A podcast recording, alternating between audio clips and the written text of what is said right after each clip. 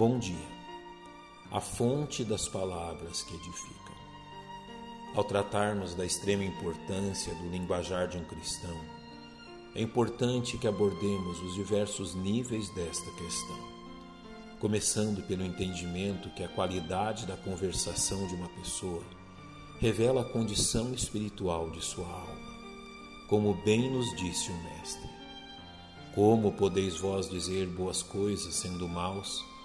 Pois do que há em abundância no coração, disso fala a boca. Da mesma forma, uma conversação corrompida por parte de um salvo lhe roubará o privilégio de abençoar aqueles que se encontram junto a ele, de forma que o apóstolo Paulo bem nos exorta ao dizer: Mas a fornicação e toda impureza ou avareza nem ainda se nomeia entre vós, como convém a santos nem torpezas, nem tolices, nem zombarias, que não convém. É neste mesmo contexto que encontramos o terceiro nível, ao qual devemos nos atentar no que concerne à conversação que se espera de um cristão quando nos é dito. Não saia da vossa boca nenhuma palavra torpe, mas só que for boa para promover a edificação, para que dê graça aos que a ouvem o que se espera dos salvos é que a qualidade de sua conversação seja tal qual um instrumento da graça de Deus, a fim de abençoar os que o ouvem.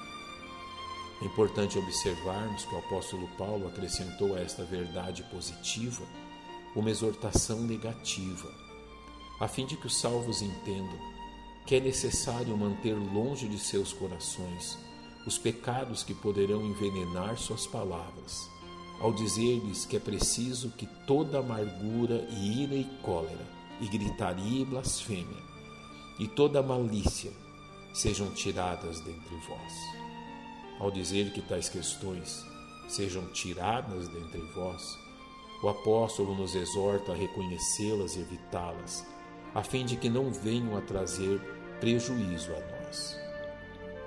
A amargura é o estado irritado da mente que mantém a pessoa em constante animosidade, que o inclina a ter opinião dura acerca das pessoas e das coisas, que o torna fechado e irritadiço, infundindo veneno em sua língua.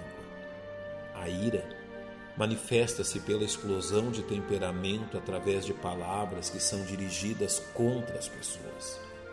A cólera, citada pelo apóstolo, refere-se à raiva manifesta em meio ao descontrole emocional, muitas vezes acompanhada pela gritaria, ou seja, a discussão que tende a levar ao enfrentamento físico.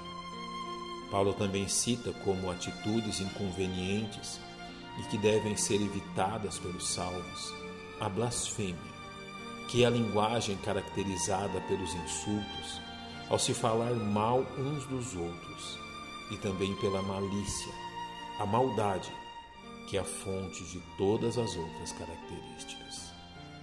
Devemos entender que é absolutamente necessário ao salvo resguardar seu coração destes pecados, a fim de que seja capacitado pelo Espírito Santo de Deus a manifestar através de sua conversação as boas qualidades que o permitirão edificar aqueles que o ouvem a capacitação para que um salvo manifeste em sua conversação apenas a palavra, que for boa para promover a edificação e que transmita graça aos que a ouvem, principia pela obediência à ordem. Não saia da vossa boca nenhuma palavra torpe. Assim, a vitória contra o pecado sempre precederá a ação de Deus em usar seus filhos como instrumentos limpos em sua mão. Que Deus nos ajude.